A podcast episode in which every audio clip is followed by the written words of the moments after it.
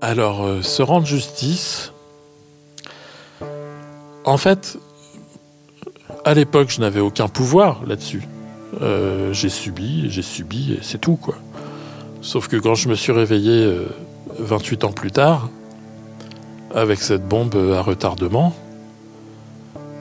bah, j'avais au moins le pouvoir euh, de prendre ma voiture euh, et d'aller chercher euh, un par un non seulement les victimes pour leur demander ce qui leur était arrivé à eux, pour qu'on puisse partager sur notre histoire, parce que ça fait du bien en fait de, bah, de rencontrer les gens qui ont vécu la même chose que nous, au moins de pouvoir en parler, et puis aussi d'aller voir tous les gens, parce qu'ils sont nombreux, tous les gens qui ont des choses à se reprocher.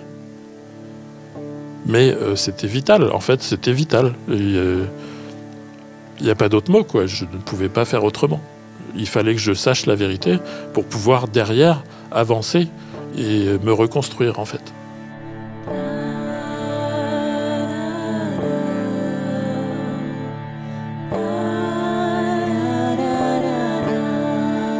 Nous guérir, un podcast documentaire de Malika Beloussif et Alice Le Filleul. Épisode 4 Ce qui nous fait justice.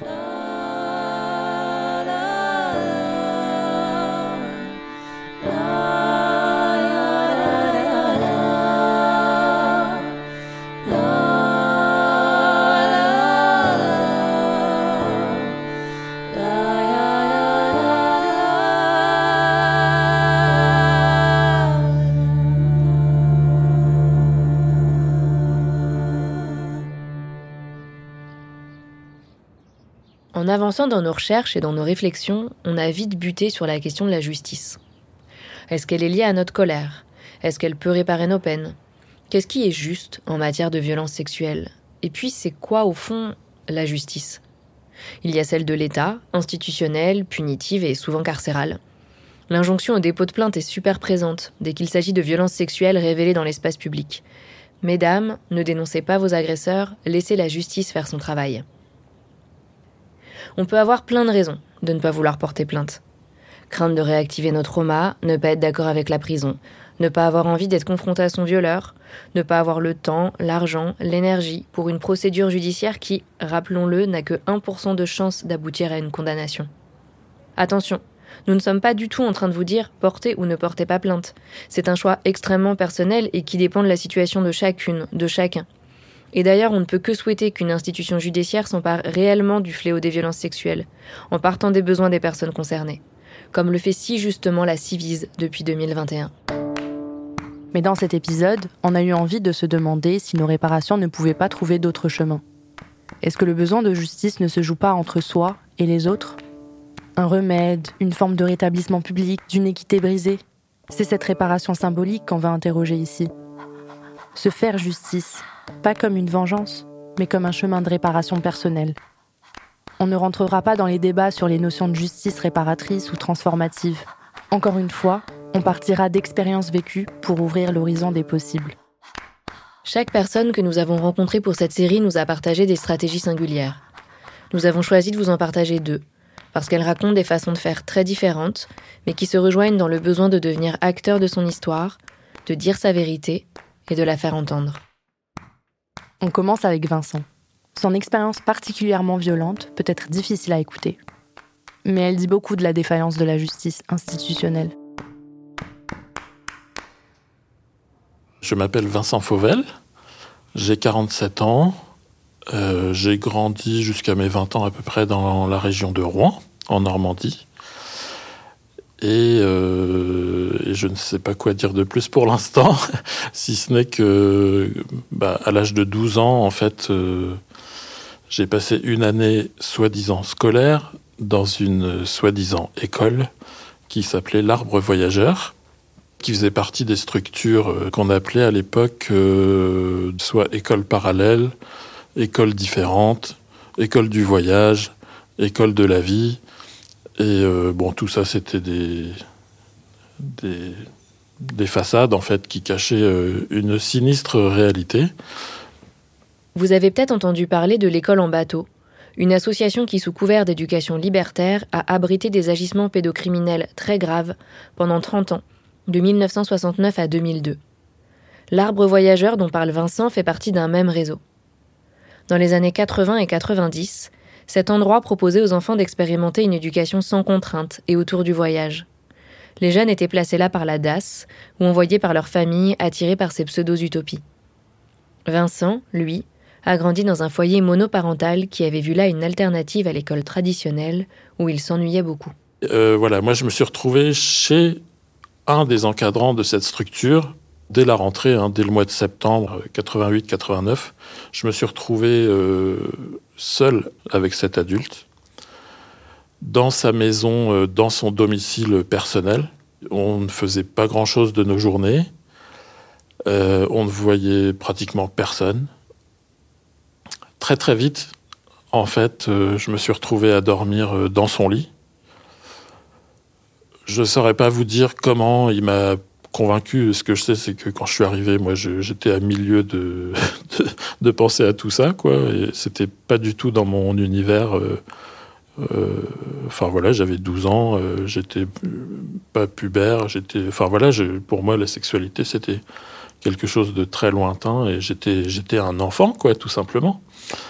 Mais en fait, suite à ça, bah, c'est un peu le blackout, c'est-à-dire que j'ai passé un an dans cette structure où euh, bah, j'ai subi euh, des agressions sexuelles à répétition, j'ai été drogué à mon insu, enfin ça a été euh, assez catastrophique. Et j'ai mis 28 ans à me réveiller de ce choc traumatique. J'ai mis 28 ans en fait à comprendre l'ampleur de l'impact que ça avait eu sur ma vie. Voilà.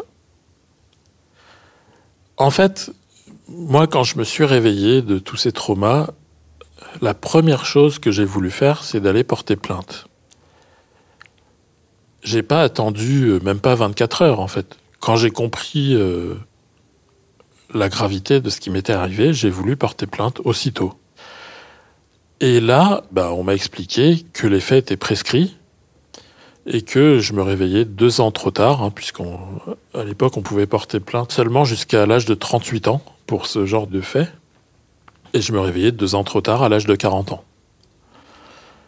Donc euh, là, on se retrouve avec double violence. La première violence, bah, c'est ce qu'on a subi. La deuxième violence, c'est le fait que la justice ne puisse même pas matériellement euh, prendre le temps d'étudier le dossier, puisqu'on sait que de toute façon les faits sont prescrits. Donc euh, en fait c'est pas compliqué. Euh, la justice française, euh, dans ce cas de figure, elle dit passe ton chemin et démerde-toi. En fait il n'y a pas de justice, tout simplement.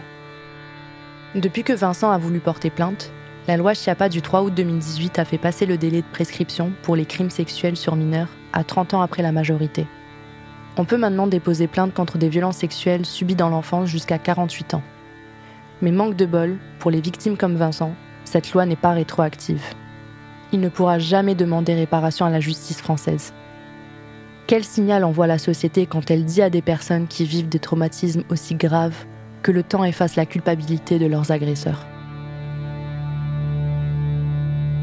L'imprescriptibilité des crimes sexuels sur mineurs est un combat porté par plusieurs associations féministes et de protection de l'enfance en France.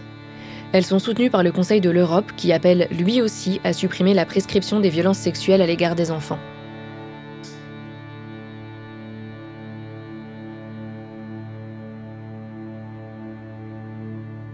C'était vital pour moi de faire une enquête, c'est-à-dire c'est c'était vital que je comprenne ce qui m'était arrivé. Euh, je me suis juste souvenu du nom de famille de un des gamins avec qui euh, j'étais en voyage. Et euh, je l'ai retrouvé assez facilement par, par Internet. Donc j'ai tiré le fil petit à petit. j'ai retrouvé donc ce garçon dont je me souvenais du nom de famille qui m'a aidé à trouver euh, bah, les autres euh, avec qui j'étais cette année-là. Et ensuite, j'ai cherché, j'ai trouvé ceux qui étaient dans les années précédentes, les années suivantes. Et alors, j'avais absolument pas, c'était complètement déraisonnable. Je n'avais pas les moyens de faire ça. Ça m'a coûté très cher de faire cette enquête. J'ai parcouru la France euh, en long, en large, en travers. J'ai fait à peu près, je pense, quatre fois le tour de la France avec ma voiture. Euh, J'avais pas l'argent de le faire. J'ai dormi dans ma voiture euh, à peu près deux ou trois nuits sur quatre. Je me suis endetté. Mais en fait, tout ça, pour moi, c'était des questions complètement secondaires. Et euh, encore aujourd'hui, j'en suis pas relevé euh, de m'être endetté euh, comme ça à cette époque.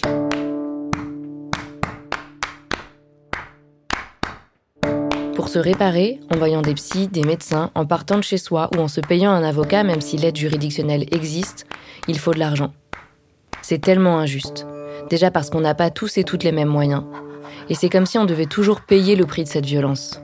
Pourtant, souvent, on le fait parce qu'on veut vivre. Obtenir une justice est vital pour notre réparation. Vincent veut porter plainte, mais il ne peut pas. Alors il trouve un autre moyen. Moi, par contre, je ne voulais pas porter plainte. Je voulais être entendue par ma famille, mais elle m'a silenciée. Du coup, je me suis tournée vers la justice pénale, même si je n'en ai pas les moyens et que je ne veux pas particulièrement punir mon agresseur. Ce qu'il faut comprendre, c'est qu'on a besoin d'être entendu et reconnu dans notre souffrance, quelque part dans la société. Moi, en fait, ce que j'ai fait, c'est tout simplement déjà de retrouver, euh, de retrouver euh, bah, ceux qui m'ont fait du mal à l'époque. Il y a euh, certains anciens encadrants de l'art voyageur qui étaient pédophiles aussi, et que moi j'ai voulu aller rencontrer. Absolument, pour pouvoir parler avec eux, parce que j'avais un besoin de comprendre. Il y a euh, les gens qui faisaient partie du conseil d'administration, parce qu'il y, a eu plusieurs fausses alertes, et, ces gens-là ont toujours protégé l'arbre voyageur, sans jamais, ne serait-ce que demander aux enfants, en fait. Ils voulaient surtout pas savoir euh, la réalité des choses. Et puis, euh, bah, celui qui m'a fait le plus de mal et qui m'a gardé chez lui, séquestré chez lui, j'ai jamais pu faire de procédure judiciaire contre lui, mais par contre, j'ai recontacté euh, ses anciens amis, euh, j'ai contacté son frère, j'ai contacté ses anciens collègues. Donc en fait, c'est pas vraiment se faire justice, mais je l'ai quand même euh, cerné en fait progressivement, et j'ai exposé la vérité à tous ses proches, à qui il mentait en fait. Donc je l'ai isolé socialement c'est pas pour le plaisir de l'isoler socialement, c'est juste dire la vérité en fait, et ça a eu comme conséquence de l'isoler socialement. Je l'ai eu au téléphone en fait euh, en 2017 et euh, il avait l'air de me reprocher d'avoir dit la vérité à son frère. C'est-à-dire qu'en fait, euh, lui, il m'a bousillé 30 ans de ma vie et il me reprochait juste d'avoir dit la vérité à son frère, comme si c'était quelque chose de très grave. Bah écoutez, en tout cas, moi, je suis plutôt content d'avoir fait ça, et ça, c'est vraiment la moindre des choses, quoi. Voilà. Ce qu'il faut aussi savoir, c'est que le dirigeant de l'arbre voyageur, Éric Martin, a été jugé et condamné quelques mois avant que les traumas de Vincent se réveillent. Comme Vincent n'a pas pu porter plainte, le dossier n'a pas été rouvert et les autres agresseurs sont toujours libres. Tout au long de son enquête, il a amassé une somme considérable d'informations sur l'arbre voyageur et ses relations avec les pédocriminels du réseau d'écoles alternatives. Aujourd'hui, il est en lien avec des journalistes pour faire quelque chose de ce travail. Et pour moi, c'était très important parce que ça a été un moyen de, bah, déjà, de me réapproprier, euh, c'est-à-dire de ne pas subir, mais d'être acteur euh, de mon histoire et, déjà, ne serait-ce que pour comprendre ce qui m'était arrivé, quoi. Et donc, euh,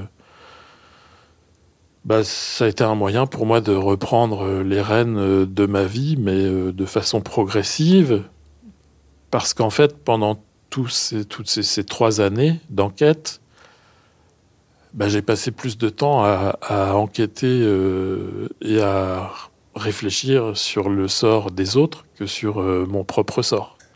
C'est-à-dire que c'est une période qui m'a servi à me réapproprier mon histoire, mais sans que ça me touche trop personnellement. Voilà, en prenant le rôle d'un enquêteur, euh, ce qui était bien pratique. Et ce que je vous dis là, j'ai mis bah j'ai mis plusieurs années à, le comprendre aussi. Voilà. Quand j'ai commencé euh, mon enquête, j'ai pris ma voiture et j'ai roulé pour aller chercher euh, tout un tas de personnes. Donc j'avais une cassette qui traînait dans ma boîte à gants. Euh, et j'ai passé cette cassette sans savoir euh, le contenu. Et il y a un morceau qui m'a beaucoup parlé.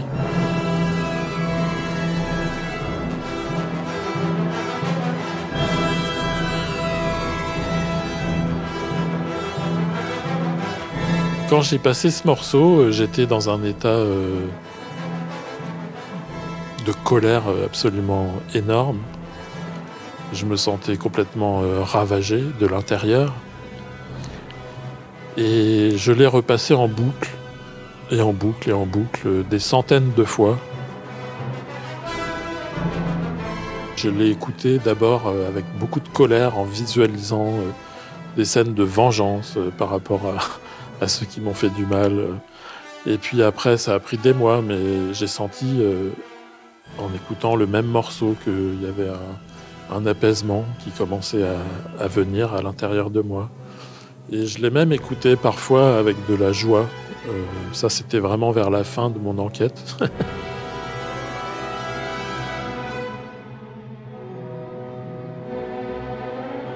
je me suis rendu compte que ce morceau, euh, c'était un, moyen de, m'accrocher à la réalité et d'avoir une sorte de point fixe, un point de repère qui était aussi un baromètre euh, de mon état intérieur. Et ça a été un moyen de mesurer un peu où j'en étais par rapport à toute cette histoire. Et maintenant, je ne l'écoute plus, ce qui est peut-être un signe de guérison. Enfin, je le réécouterai avec plaisir, mais ça fait longtemps que je ne l'ai pas écouté.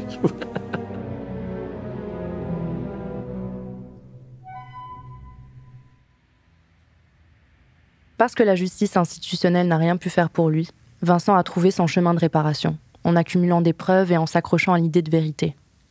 Entendre ça quand on est une personne concernée, c'est très fort. Est-ce que vous imaginez ce que ça fait que de voir encore et toujours le soupçon jeté sur celles et ceux qui osent parler, qui osent dénoncer? Et je ne parle même pas de vivre dans un monde où les agresseurs qui ont du pouvoir continuent tranquillement leur existence publique comme si les violences sexuelles n'occasionnaient pas des blessures suffisamment graves pour qu'on se demande comment les réparer. Comment on fait avec ce sentiment d'injustice trimballé en bandoulière? Qu'est-ce qu'on fait avec notre colère? Sans forcément se lancer dans des enquêtes, on devient intransigeante à l'égard des violences. On s'engage dans des associations, on boycotte les agresseurs, et on invente des chemins pour être reconnu socialement. On colle des slogans, on manifeste, on sature les réseaux sociaux, on écrit des textes et on fait des podcasts. Léo, que nous avons déjà entendu dans les épisodes 1 et 3 de la série, a lui choisi d'écrire et de faire de la performance. C'est pas marrant de parler de violence sexuelle, mais euh, on n'est pas obligé de le faire tout le temps en pleurant. C'est pas forcé que ce soit tout le temps grave. Et c'est ok d'en parler. Oui, bien sûr, c'est difficile. Là, je vous parle, c'est pas facile.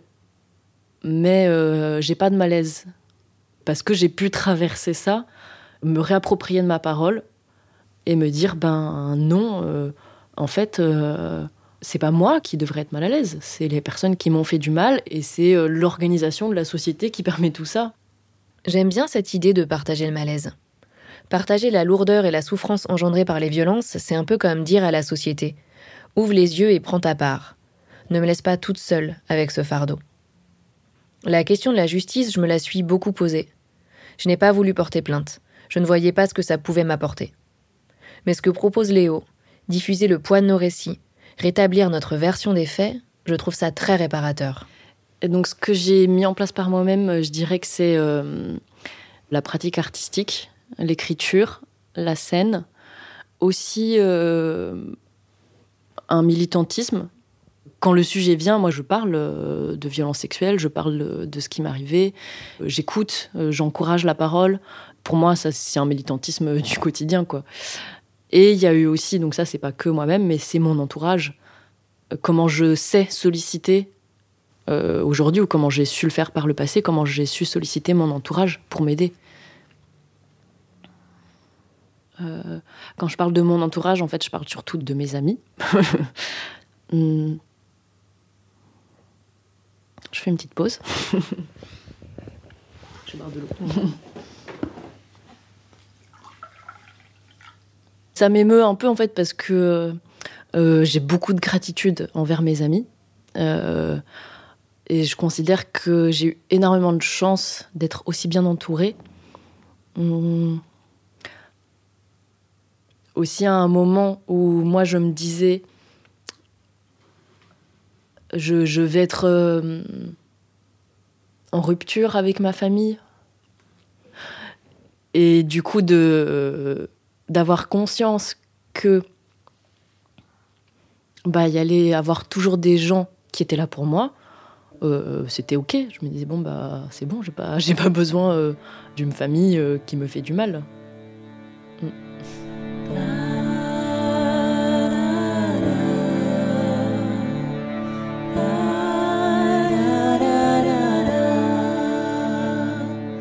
Quand l'agresseur et la victime sont de la même famille, du même groupe d'amis, de travail, on fait quoi? Trop souvent, le collectif va préférer protéger et soutenir l'agresseur.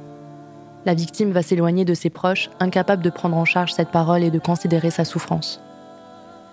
Si on veut des communautés et une société qui soit véritablement plus juste, il reste beaucoup à inventer.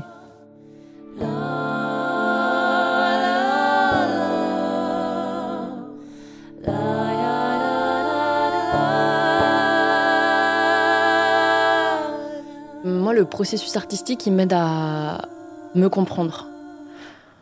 Il m'aide aussi à mettre de la distance avec euh, ce qui m'est arrivé. Il m'aide à me sentir actif dans mon processus de guérison. J'ai aussi l'impression que j'ai des choses à dire c'est un travail que je fais aussi parce que c'est ce qui m'a aidé aussi à m'en sortir. Où moi j'ai lu les paroles des autres, autant dans des témoignages sur Internet que dans des livres. Mais pour la scène, c'est l'envie de venir amener ce sujet à des endroits où on s'y attend pas. Je pense que mon numéro, il, peut créer du malaise. Euh, et en même temps, bah, c'est un malaise nécessaire. si vous avez eu Ovid, vous avez eu aussi Charles Perrault. Nous avons retrouvé Léo à une soirée burlesque au Bonjour Madame, un bar queer féministe à Paris. Ce soir-là, il présentait un numéro dans une salle pleine à craquer où se succédaient les shows défeuilleuses à paillettes et à plumes. En général, très loin d'être woke, voire carrément douteuse. J'ai un petit figure warning à faire sur ce prochain numéro. On va parler inceste et pédophilie.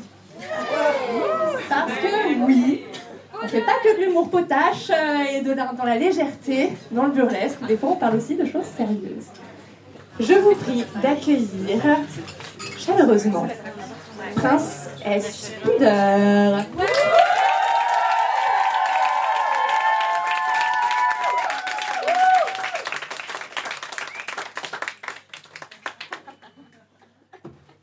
Alors, donc, je, rentre sur scène euh, habillée en petit chaperon rouge, avec un petit panier.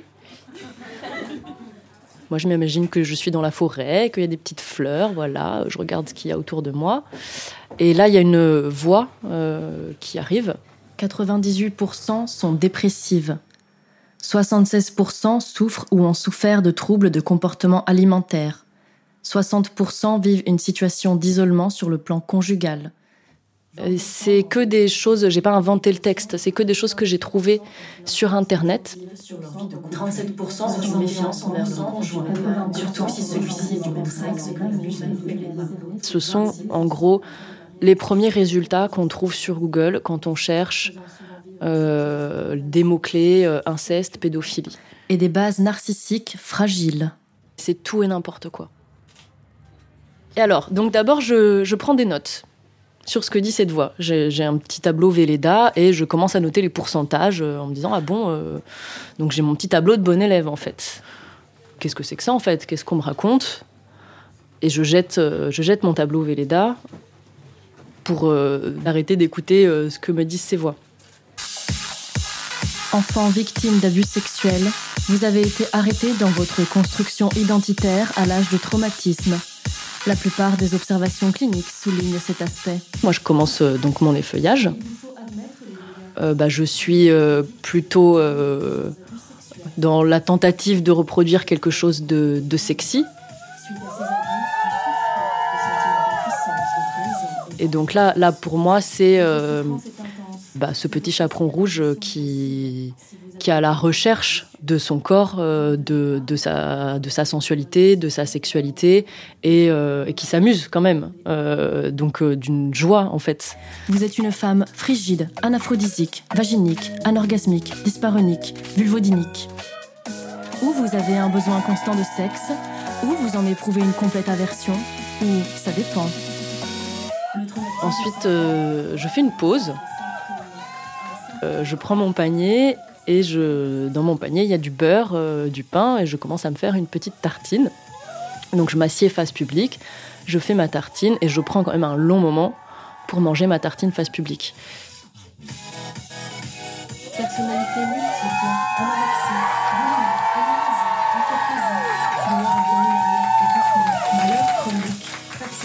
Il y a un peu comme euh, un défi. Oui, en fait, je vais pas faire ce que vous attendez de moi. Je fais ce que je veux. je suis là. Le cadre, il est posé. Je parle de ça. Et oui, regardez-moi quoi. Il faut aussi arrêter de pathologiser tout ce qu'on fait. Euh, là, je bouffe ma tartine en fait. Tout ce que je fais avec ma sexualité n'est pas une pathologie. Tout ce que je fais avec mon corps n'est pas une pathologie. C'est quelque chose d'important pour moi à dire parce que c'est quelque chose que j'ai éprouvé, euh, moi, euh, en lisant ces listes de symptômes quand j'ai commencé à essayer de comprendre ce qui m'arrivait. Comme si tout ce que j'étais ne pouvait être que le produit de, l'inceste et du viol. Refus du sexe, arrêt des relations sexuelles, exhibitionnisme. Se sentir se sentir différent, orientation sexuelle confuse.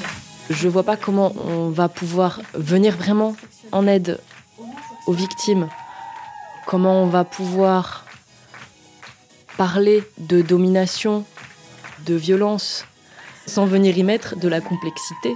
Et il y a besoin de prises en charge diverses et variées. Il y a besoin qu'on entende les différences des histoires. Et il y a besoin qu'on prenne en compte euh, les nuances de tout ça.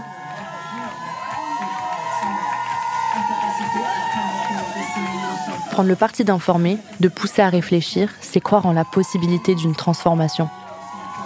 Et est-ce que ce n'est pas ça aussi la justice?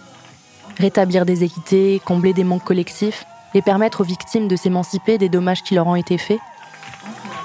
Retourner le stigmate, euh, pour moi, c'est vital. Je peux pas m'en débarrasser, en fait.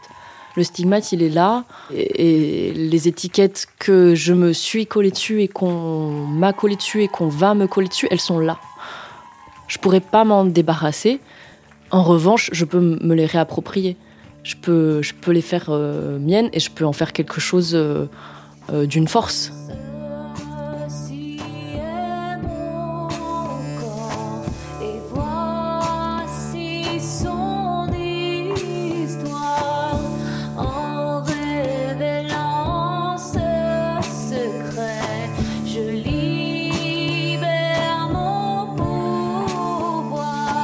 Nous guérir, une série en cinq épisodes de Malika Beloussif et Alice Le Filleul.